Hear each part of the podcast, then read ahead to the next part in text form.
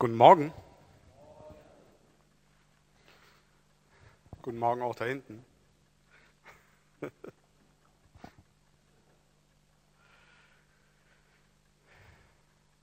Zweiter Weihnachtsfeiertag. Und das noch auf den Sonntag. Schön, dass ihr trotzdem hier seid.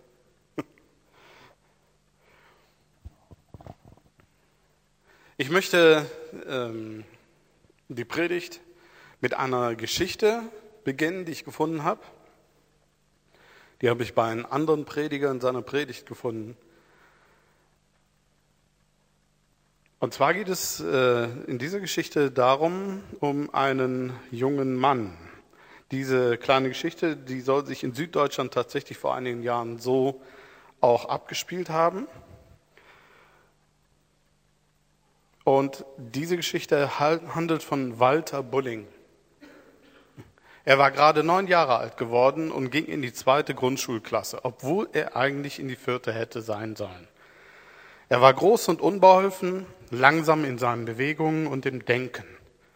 Aber seine Klassenkameraden mochten ihn. Er war stets hilfsbereit, gutmütig und heiter und der geborene Beschützer der Jüngeren.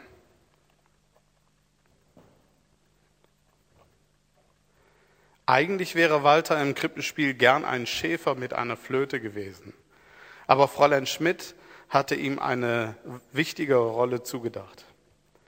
Der Wirt hatte schließlich nur wenige Zeilen zu sprechen, so überlegte sie sich, und Walters Größe würde der Weigerung, Josef und Maria zu beherbergen, mehr Nachdruck verleihen. So versammelte sich wie gewohnt die zahlreiche Zuhörerschaft zu den alljährlichen Aufführungen der Weihnachtsgeschichte mit Hirten, Stäben und Krippe, Bärten, Kronen, Heiligenscheinen und einer ganzen Bühne voller heller Kinderstimmen.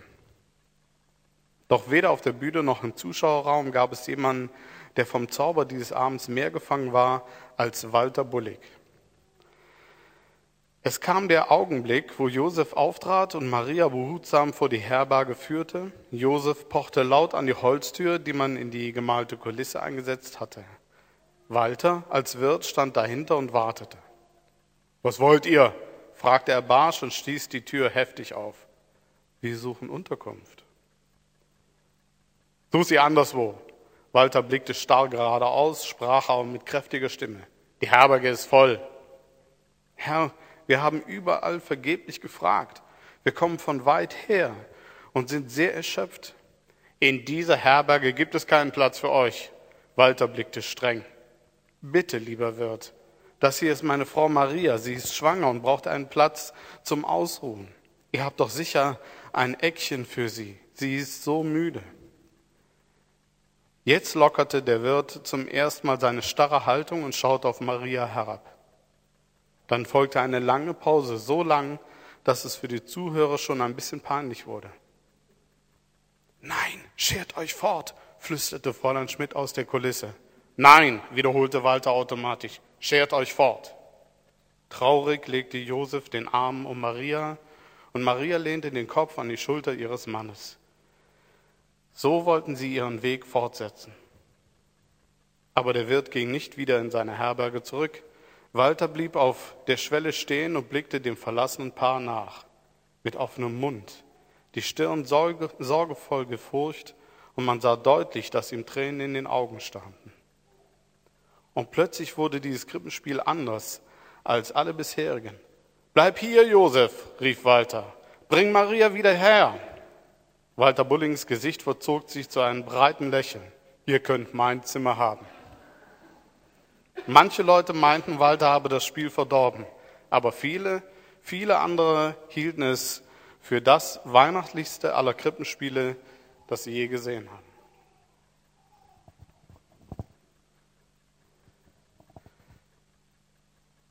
Diese Geschichte bringt sehr anschaulich rüber eine Frage, die, die uns eigentlich bewegen sollte, auch zu Weihnachten immer wieder.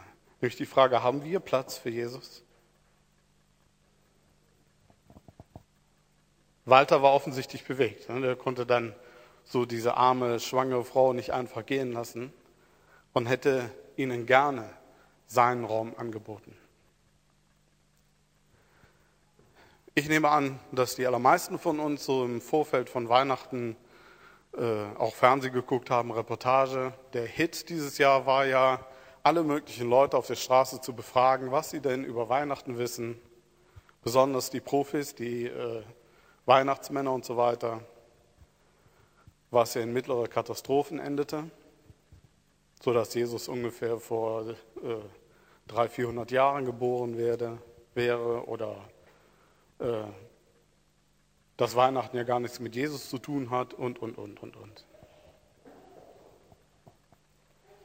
Andere Nachrichten nehmen viel mehr Raum ein zu diesen Weihnachten dieses Jahr. Unruhen, Hartz IV und was weiß ich noch alles.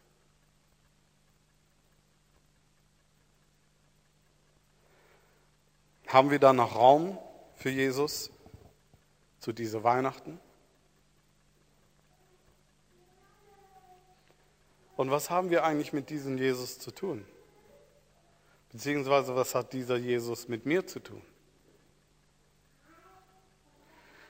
Da wurde die Frage gestellt, wer denn Jesus ist, wann Jesus geboren wurde und äh, ja, warum eigentlich und so weiter. Und da kamen die abenteuerlichsten Ideen. Und das möchte ich eigentlich heute Morgen mit euch mal gemeinsam betrachten, wer denn Jesus ist, warum er gekommen ist und was dieser Jesus mit mir oder mit dir zu tun hat. Zunächst mal etwas, was man immer wieder übersieht heutzutage, ist, dass Jesus ja Gott ist und nicht einfach nur so ein Gott, ein netter, freundlicher Gott hinten in der Ecke, der dort geduldig auf dich wartet und immer ein Geschenk für dich hat, und nicht immer ein Lächeln hat für dich, sondern Jesus ist ein eifersüchtiger Gott. Jesus macht keine halben Sachen. Und er möchte von uns auch keine halben Sachen. Er möchte uns komplett haben.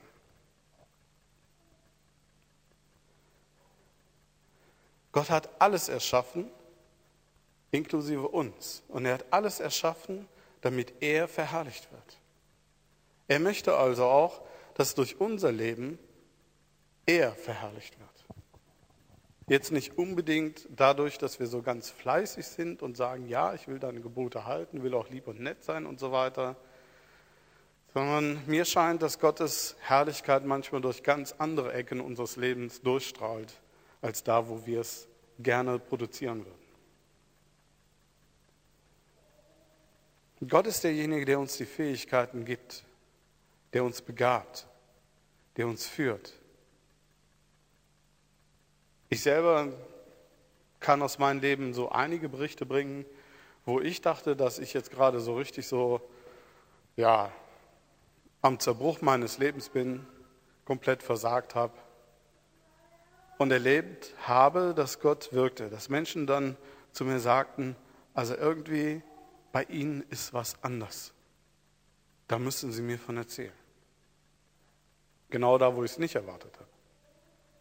Ja, genau da, wo ich es erwartet habe, wo ich voller Fieber dem, ach, ich möchte denen jetzt was von Jesus sagen und so, scheinen die Leute gar kein Interesse zu haben. Aber wenn ich irgendwo selber mich gar nicht so toll fühle, kommt das dann immer wieder. Erzähl mir mal davon. Also Gott möchte uns begaben. Und es gibt kein halb für Gott sein oder ein halb gegen Gott sein.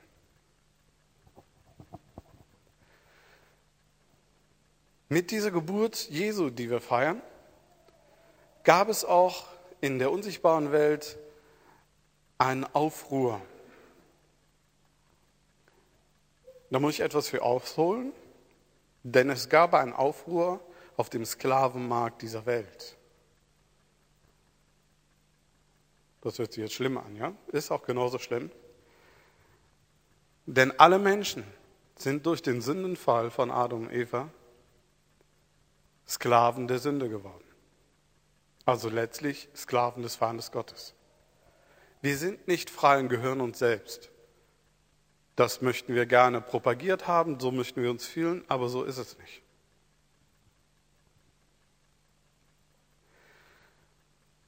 Und dieses Schlagwort Erbsünde, habt ihr schon mal gehört? Da wissen wenige was mit anzufangen, was das eigentlich ist.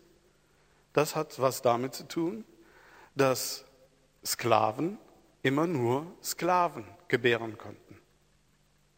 Also jedes Kind, das von einer Sklavin geboren wurde, war automatisch Besitz des Eigentümers dieser Sklavin. Aber es gab eine Ausnahme.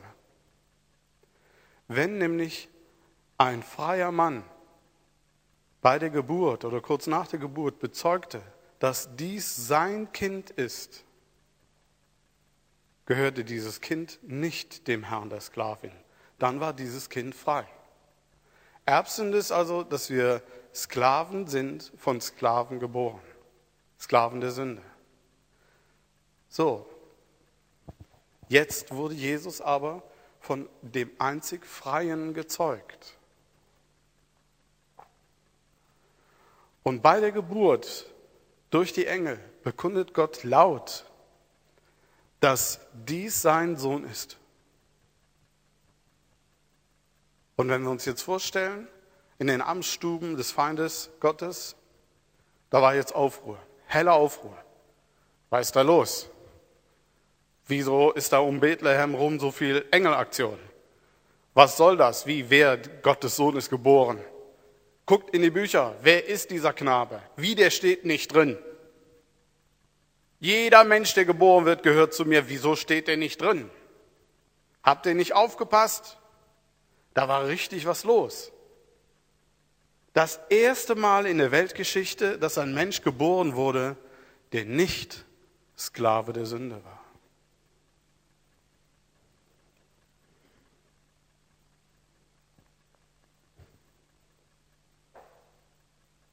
Jesus kam, um uns zu erlösen. Also aus diesem Sklavenmarkt, da, da ist denn durch den Tod und die Auferstehung Jesu ein absolutes Unikum entstanden. Also etwas, das hat es noch nie gegeben. In keinem Land, wo es Sklaventum jemals gab, gab es sowas. Nämlich durch Jesus ist nun diese außergewöhnliche äh, Situation entstanden, dass nun nicht mehr die Sklaven zu ihren Herren zugeteilt wurden, sondern dass die Sklaven sich ihren Herrn aussuchen können.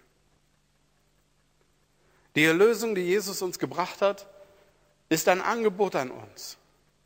Ist ein Angebot, dass wir diese Erlösung annehmen, freiwillig, dass wir sagen, ich will nicht länger Sklave der Sünde sein, sondern ich möchte Sklave Gottes sein.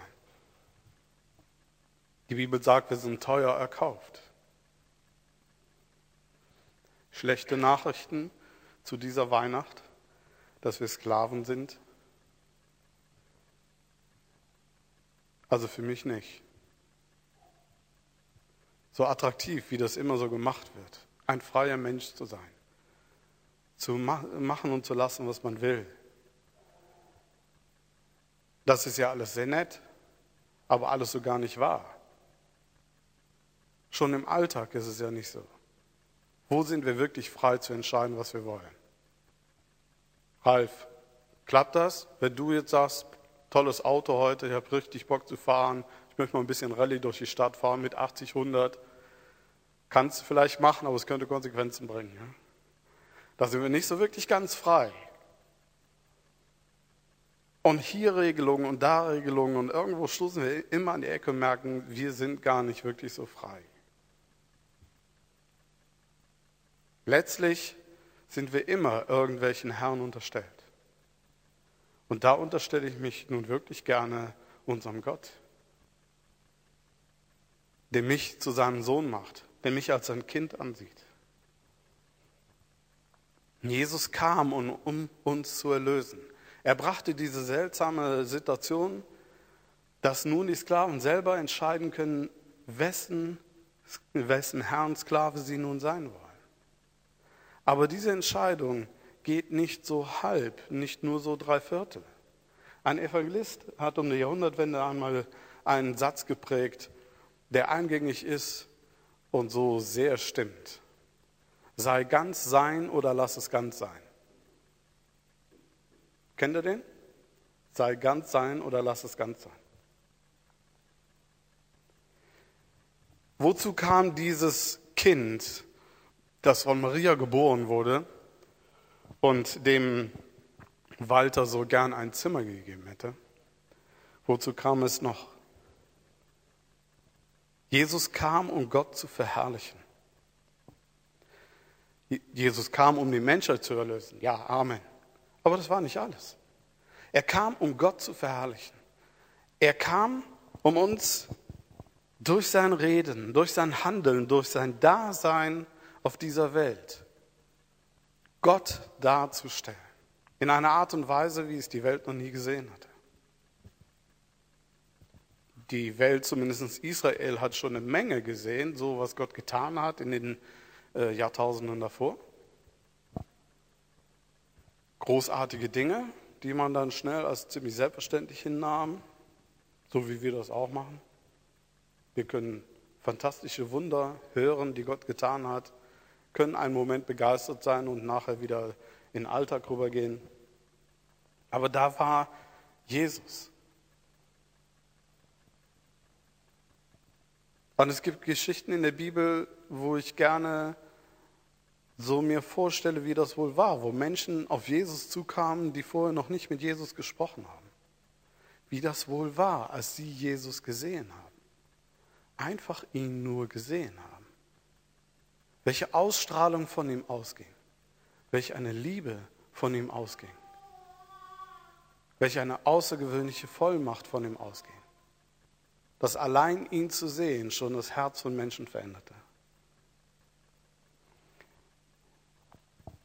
Jesus war so sehr die Offenbarung Gottes auf Erden, dass er Folgendes von sich selber sagen konnte. Wer nachschlagen möchte, in seiner Bibel, Johannes 14, Vers 9 und 10.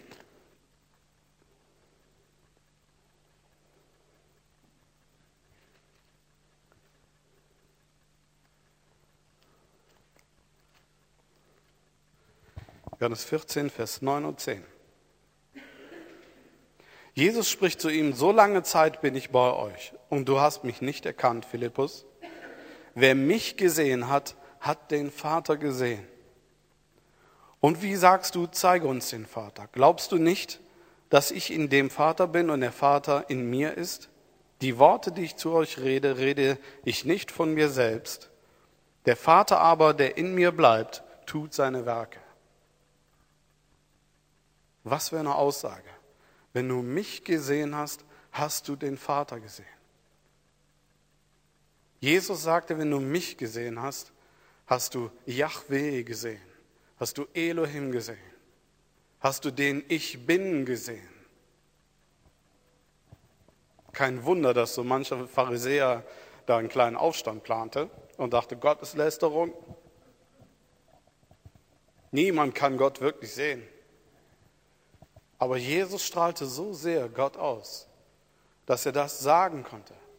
Dass er sagen konnte, sieh mich an und du siehst den Vater.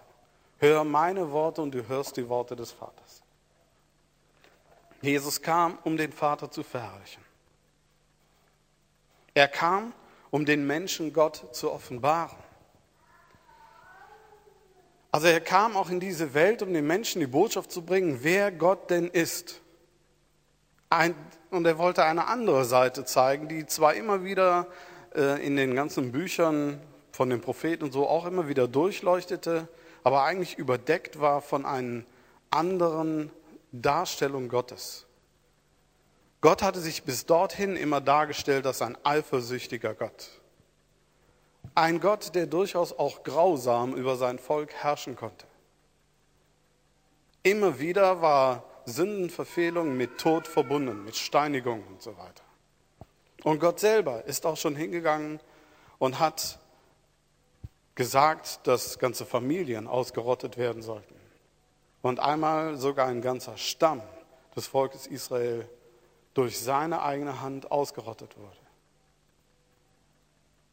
Also wenn damals die Menschen, die gläubigen Menschen an Gott dachten, dachten sie jetzt nicht unbedingt an den liebevollen Daddy mit dem Rauschebart, der oben im Himmel sitzt und alle so lieb hat. sondern den wurde dann auch schon mal mulmig, wenn es um diesen Gott ging. Und nun kam Jesus und offenbarte ihnen Gott ganz, in ganz neue Art und Weise. Er kam und sagte, Gott will euer Vater sein. Er brachte seinen Jüngern bei, im Gebet zu beginnen mit Abba, lieber Vater, was so viel bedeutet wie Papa und Väterchen oder so etwas. Also eine liebevolle Ansprache.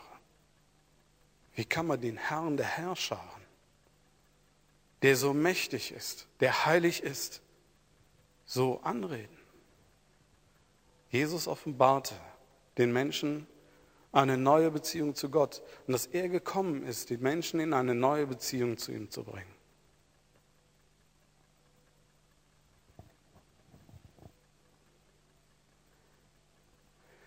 Jesus kam, um Hoffnung zu geben. In Lukas 4, Vers 17 lesen wir es aus den Worten von Jesus selber. Er zitiert eine Jesaja-Bibelstelle, Lukas 4, Vers 17 bis 21.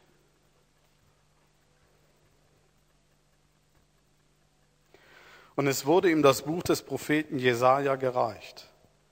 Und als er das Buch aufgerollt hatte, fand er die Stelle, wo geschrieben war: Der Geist des Herrn ist auf mir, weil er mich gesalbt hat Armen gute Botschaft zu verkündigen. Er hat mich gesandt, Gefangenen Freiheit auszurufen und Blinden, dass sie wieder sehen, Zerschlagene in Freiheit hinzusenden, auszurufen ein angenehmes Jahr des Herrn. Und als er das Buch zugerollt hatte, gab er es dem Diener zurück und setzte sich, und alle Augen in der Synagoge waren auf ihn gerichtet. Er fing aber an, zu ihnen zu sagen, heute ist diese Schrift vor euren Ohren erfüllt. Wen es interessiert, das steht in Jesaja 61, Vers 1 bis 3.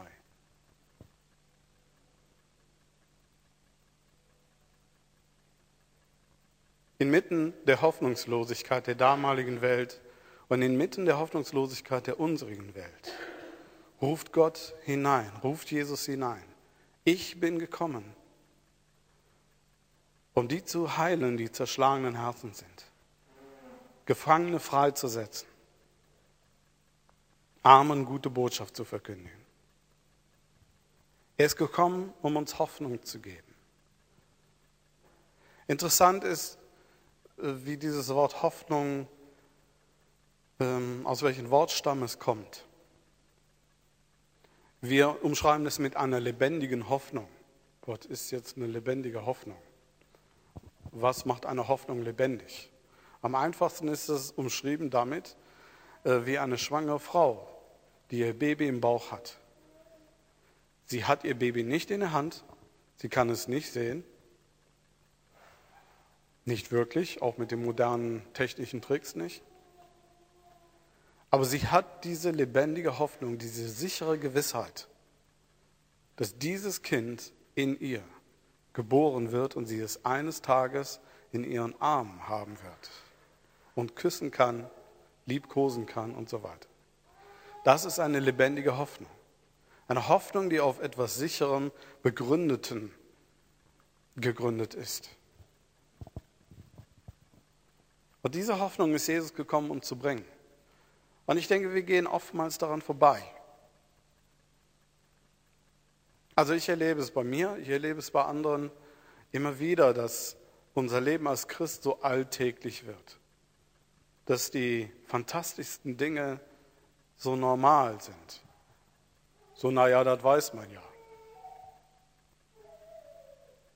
Wissen wir das?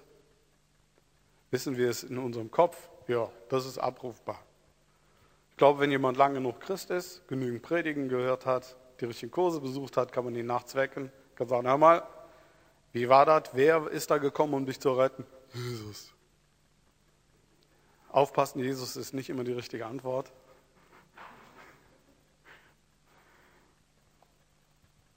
Ja, da kann man so diverse Dinge abfragen. Wer war Abraham und so weiter und dann weiß man das. Ja, im Kopf weiß man das. Weißt du es auch in deinem Herzen? Unsere Erinnerung in unseren Herzen ist manchmal so eine flüchtige Sache. Wir feiern Weihnachten Jahr für Jahr. Aber erinnern wir uns in unseren Herzen wessen Geburt wir feiern? Rolf sagte am Freitag oder stellte die Frage, ist das so normal eigentlich? Ist das bei dir immer so, wenn du Geburtstag hast, dass deine Babybilder rumgereicht werden? Dass jeder deine Windeln betrachtet? Oh, wie klasse, oh, wie schön. Oder betrachtet man nicht eher den, der du jetzt bist? Ich finde diesen Gedanken sehr wichtig, dass wir uns das klar machen, wenn wir Weihnachten feiern. Dass wir uns klar machen, wer es denn ist, wer er heute ist, der dort damals geboren wurde. Wenn wir in der Offenbarung ganz am Anfang so lesen, dann lesen wir ein Bild von einem Jesus, das so anders ist als dieses kleine Kind in der Krippe. So wenig romantisch. Es könnte glatt irgendwie aus einem Science-Fiction-Film sein. Ein Gewand, das so weiß ist, dass es so hell blendend strahlt. Aus dem Mund geht ein Schwert hervor. Seine Stimme donnernd. Aus seinen Augen Feuer. So beschreibt Johannes Jesus.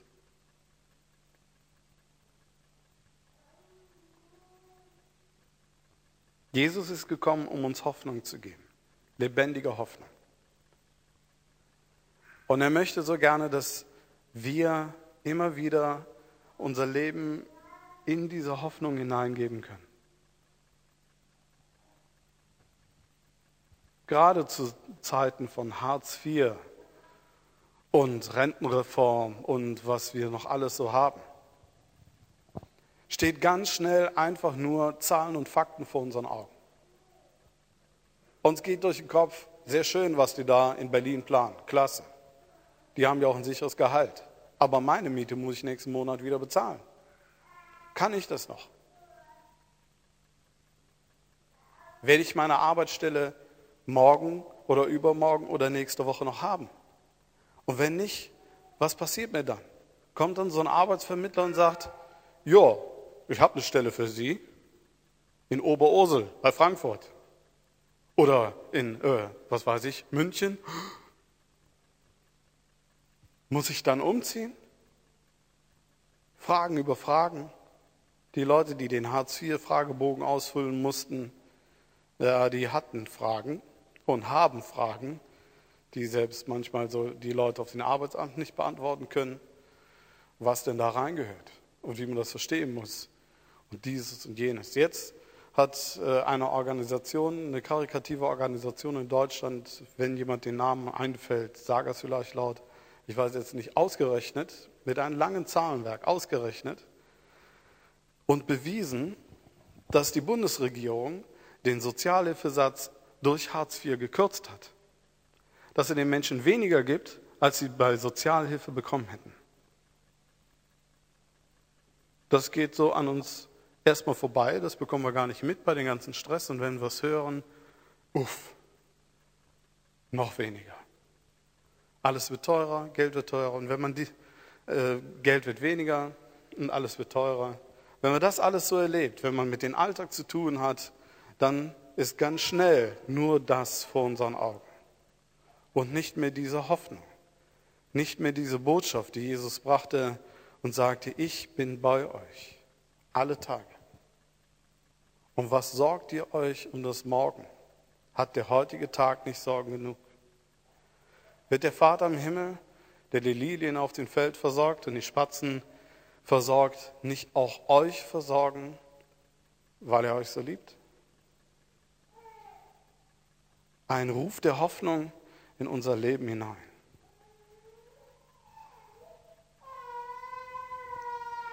Jesus kam, um zu heilen.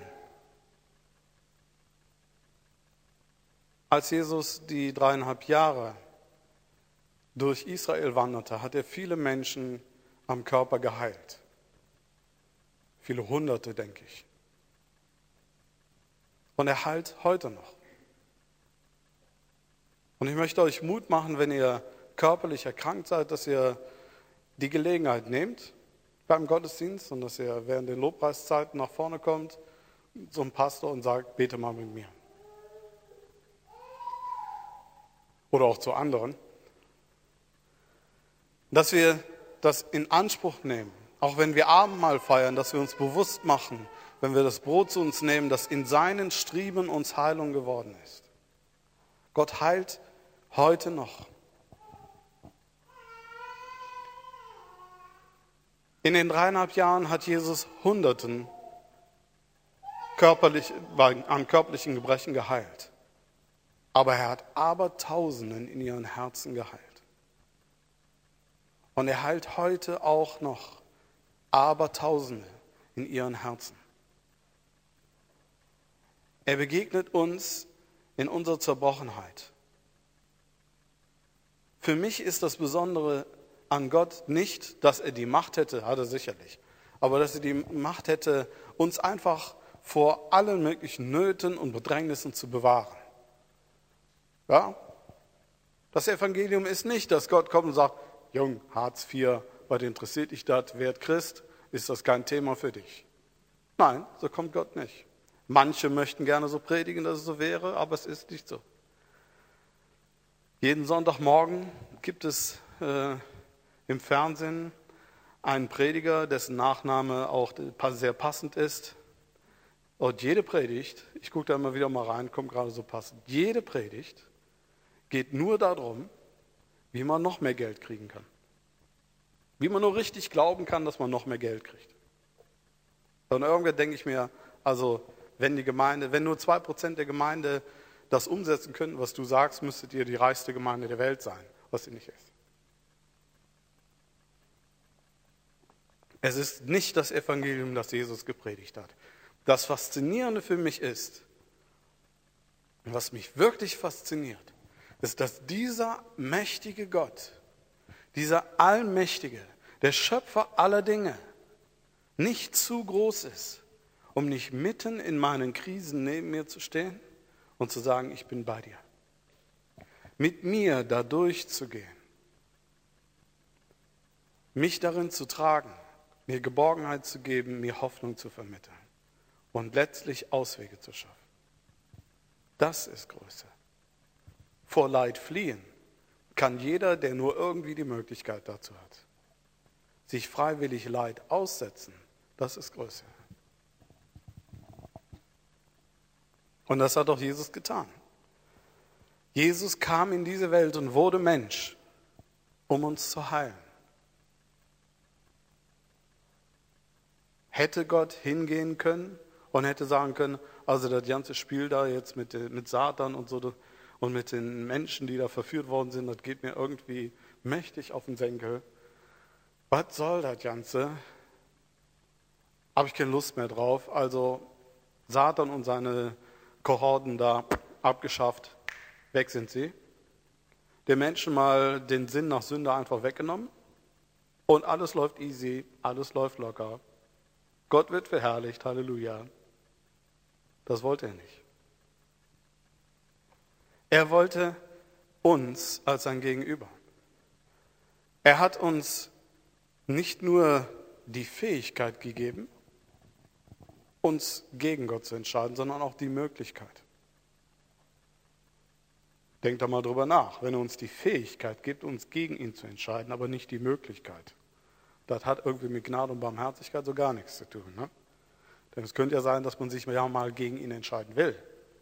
Aber wie, wenn es nicht geht, wenn nichts anderes da ist? Und mitten dort hinein kam Jesus um einer von uns zu sein,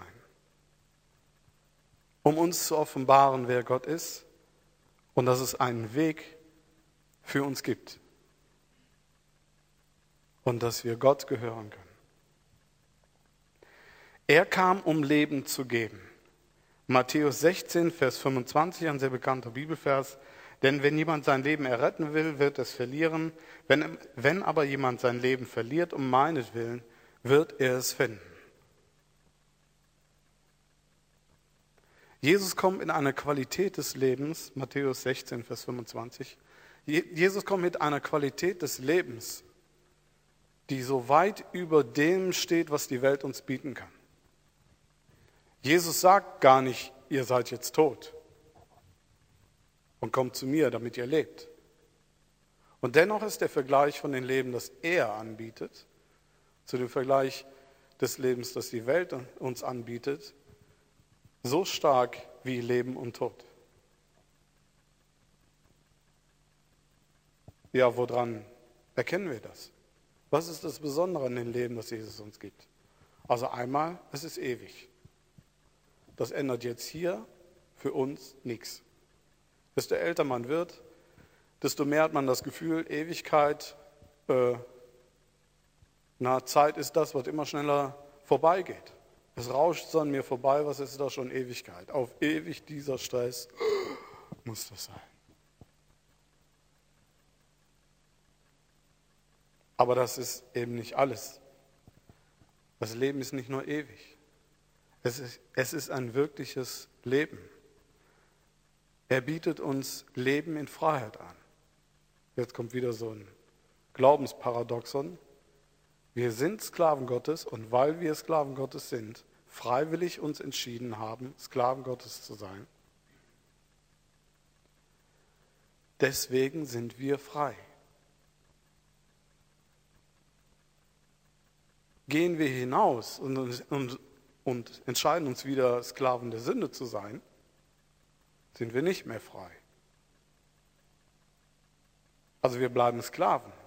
Einmal zur Unfreiheit, einmal zur Freiheit. Gott behandelt uns, sein Eigentum, behandelt uns als seine Kinder. Er sieht uns an als seine Kinder.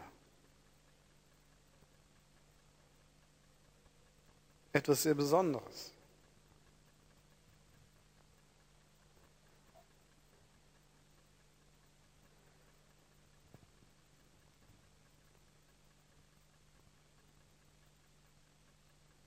Aber in den Worten, die Jesus hier brachte, denn wenn jemand sein Leben erretten will, wird es verlieren.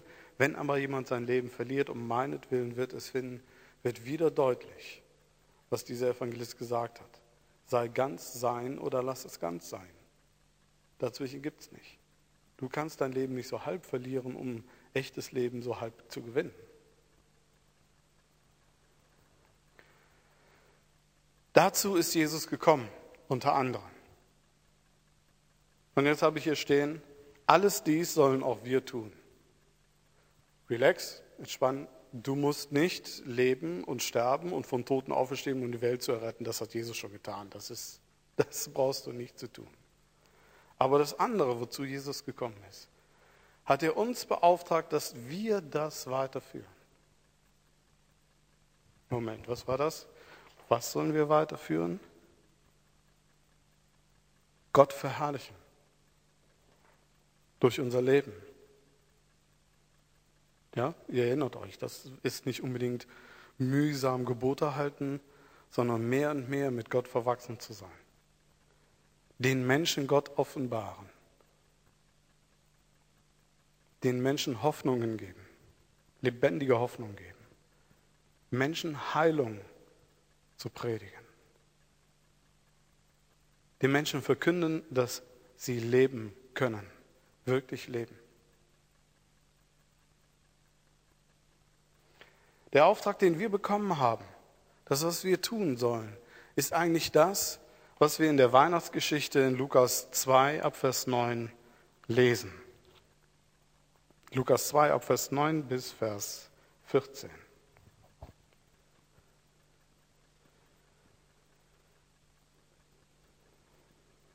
Ich lese ab Vers 8.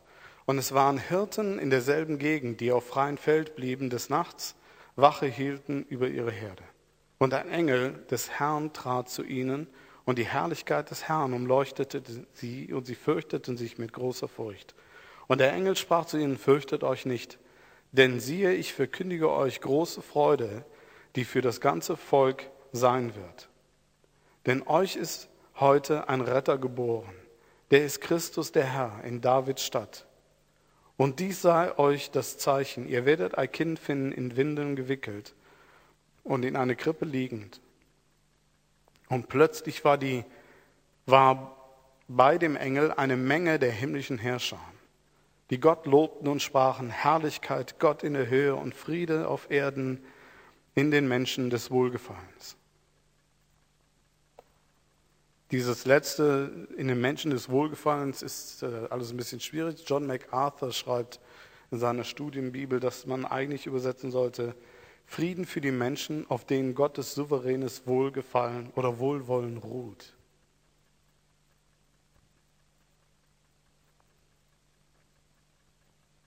Als Jesus geboren wurde, nicht im Zimmer des Wirts, Walter war ja nicht da, sondern im Stall, kamen die Himmelsboten, um ganz einfachen Leuten zu verkünden, euer Erretter ist geboren. Geht hin, ihr werdet ihn finden in Davids Stadt. Er liegt in einer Krippe in Windeln gewickelt. Sie gingen nicht zu Fürsten, sie gingen nicht zur High Society der Stadt. Sie gingen zu den einfachen Hirten auf dem Feld. Und genau das sollen wir auch tun in die Welt gehen und verkündigen, euer Retter ist euch geboren. Wir müssen für uns es klar bekommen, was das eigentlich heißt, wer denn dieser Jesus ist, der da gekommen ist, warum er gekommen ist und was der mit mir zu tun hat. Auch wenn ich Christ bin, auch wenn es einen Zeitpunkt in meinem Leben gab, wo ich ein Gebet gesprochen habe und gesagt habe, Herr, mein ganzes Leben gehört dir. Und auch wenn ich das sehr ernst meine, sehe ich die Herausforderung, dass wir uns täglich neu fragen, was hat denn dieser Jesus mit mir zu tun? Und dass wir uns nicht damit begnügen, dass wir uns daran freuen und sagen, oh super, ich kann Sonntag wieder in den Gottesdienst gehen.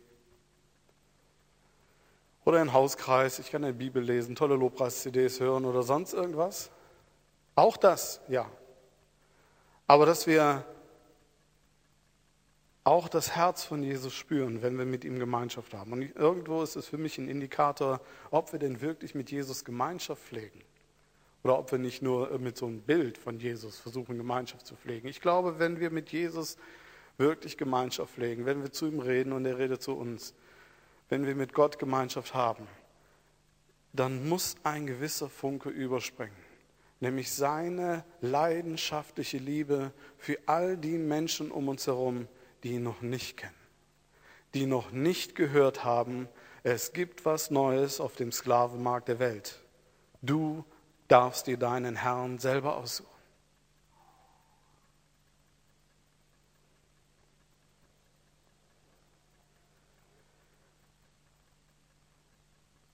Schließen möchte ich, indem ich, ich habe eben schon mal Johannes erwähnt, und ich möchte noch mal etwas von Johannes jetzt vorlesen aus dem ersten Kapitel seines Evangeliums, Vers 1 bis 18, wie er das Kommen des Herrn beschrieb. Am Anfang war das Wort und das Wort war bei Gott und das Wort war Gott. Alles wurde durch dasselbe und ohne dasselbe wurde auch nicht eines, das geworden ist. In ihm war das Leben und das Leben war das Licht der Menschen. Und das Licht scheint in der Finsternis und die Finsternis hat es nicht erfasst. Da war ein Mensch von Gott gesandt, sein Name Johannes. Dieser kam zum Zeugnis, das er zeugte von dem Licht, damit alle durch ihn glaubten. Er war nicht das Licht, sondern er kam, das er zeugte von dem Licht. Das war das wahrhaftige Licht, das in der Welt gekommen jedem Menschen erleuchtet. Er war in der Welt und die Welt wurde durch ihn. Und die Welt kannte ihn nicht. Er kam in das Seine und die Seinen nahmen ihn nicht an.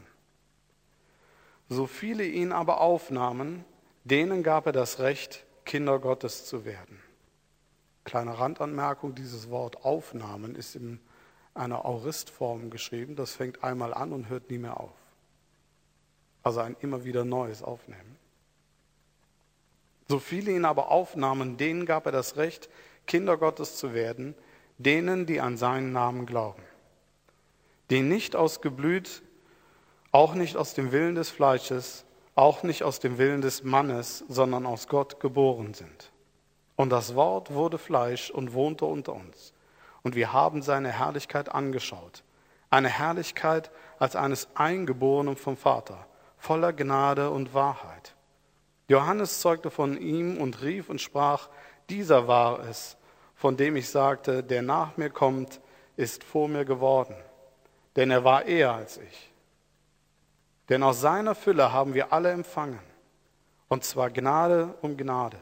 Denn das Gesetz wurde durch Mose gegeben, die Gnade und die Wahrheit ist durch Jesus Christus geworden. Niemand hat Gott jemals gesehen. Der eingeborene Sohn, der in des Vaters Schoß ist, der hat ihn uns kundgetan. Amen.